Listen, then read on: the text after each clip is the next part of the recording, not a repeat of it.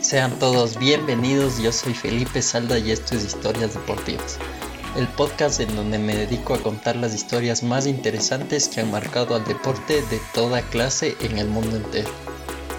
Dentro de estos relatos se encuentran personajes muy conocidos con historias totalmente descabelladas y también personajes que se hicieron conocidos por las historias que estoy a punto de contarles. Todo esto lo hago con la finalidad de entretener a todos los amantes del deporte como yo con historias muy interesantes.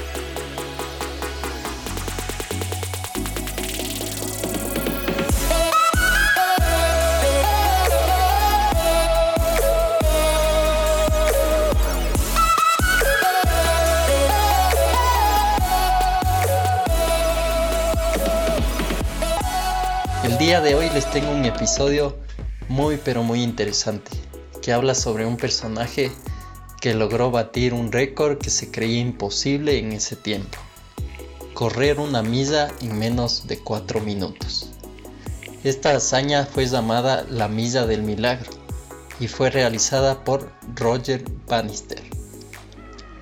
Bueno, pues todo empieza en el año 1954, para ser preciso el 6 de mayo de ese mismo año pero estas historias empezarían mucho antes.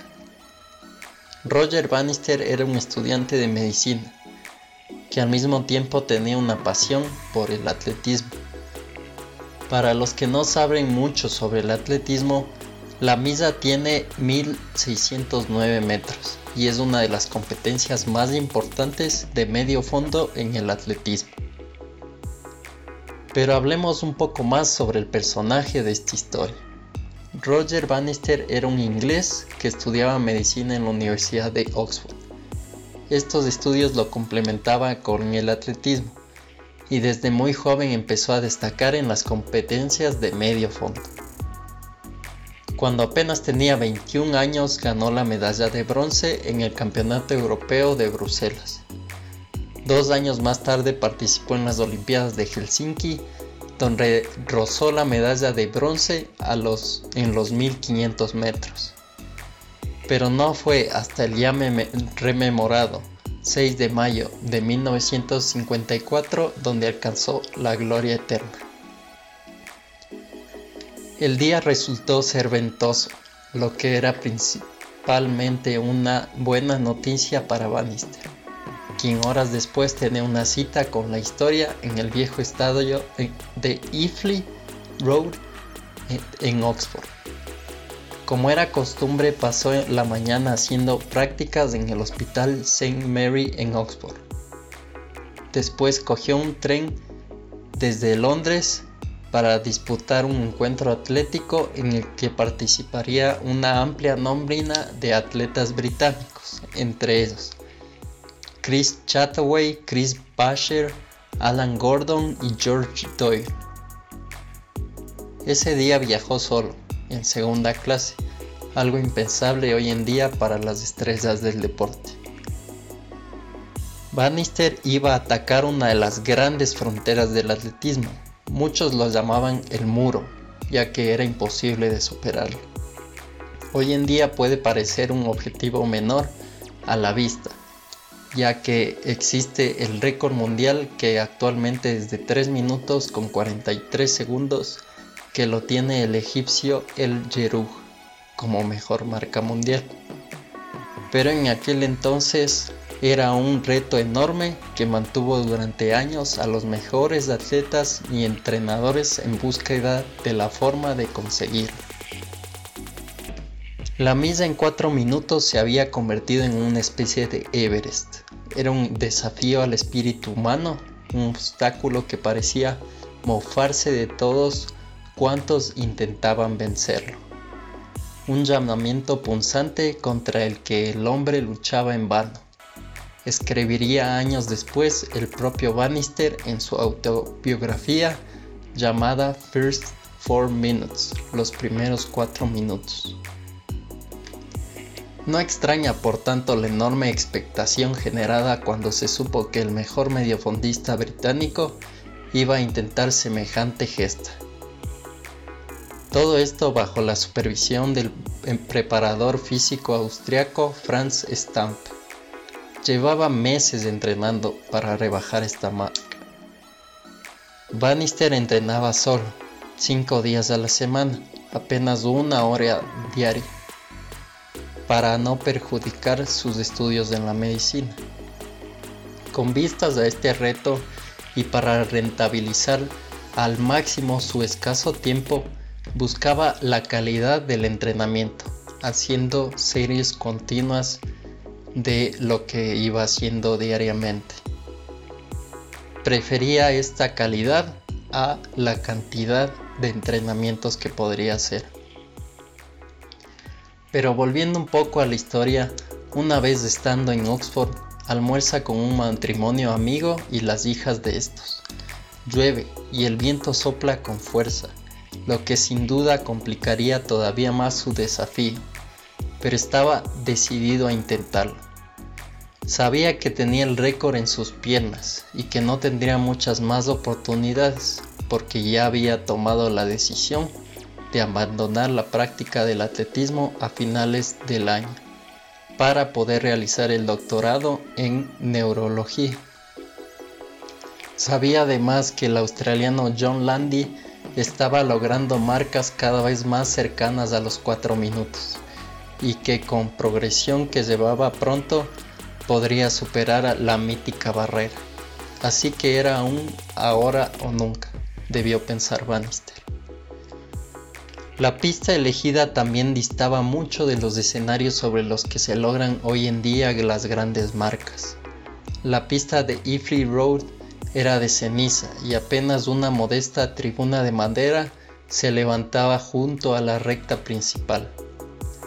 Pero la expectación era tan grande que unos 3.000 espectadores se agolparon alrededor de la misma para presenciar la prueba, que fue retransmitida por la cadena de radio de la BBC con el antiguo campeón olímpico de los 100 metros, Harold Abrahams como comentarista. Apenas media hora antes del inicio de la carrera, la velocidad del viento descendía hasta los 2 metros por segundo y al mismo tiempo dejaba de llover, lo cual era una excelente noticia.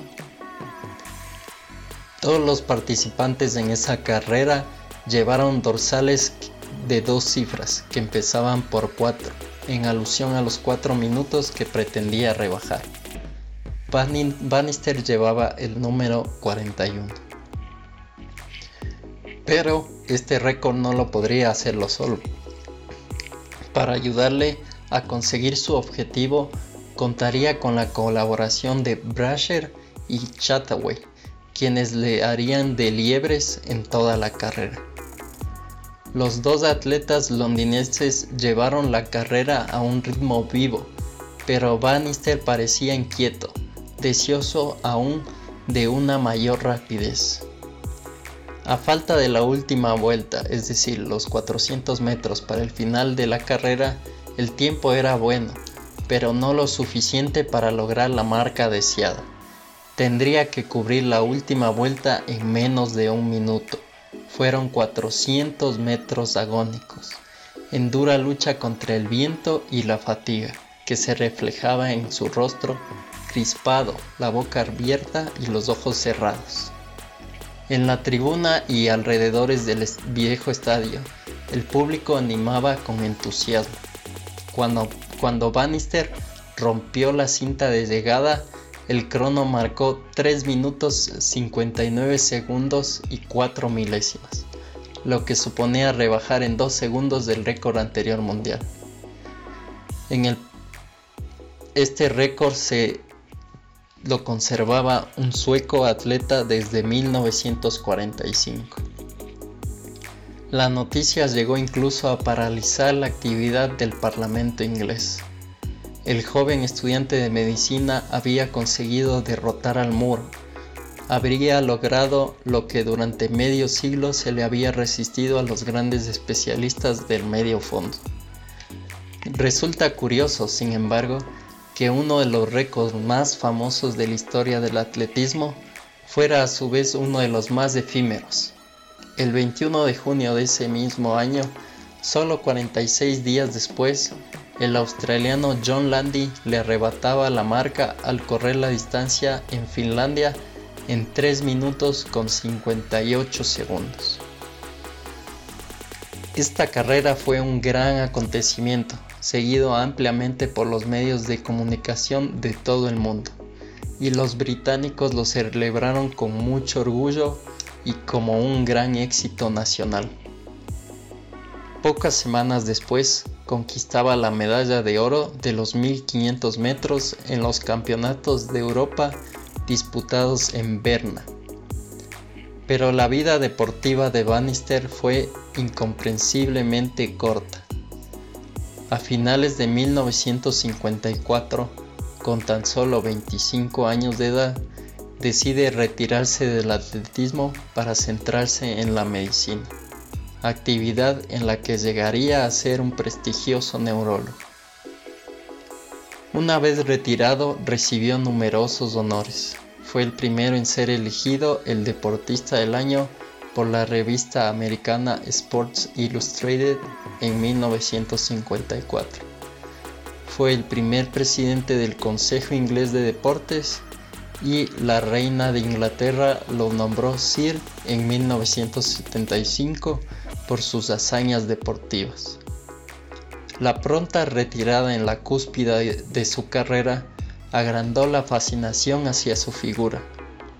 De hecho, su historia ha sido llevada en dos ocasiones a la pantalla pequeña, en una miniserie de 1988 titulada The Four Minutes Mile, protagonizada por Michael York, y en un telefilm producido en 2005 llamado Four Minutes con Jamie McCallaghan, dando vida a John Roger Bannister y Christopher Plummer como su entrenador.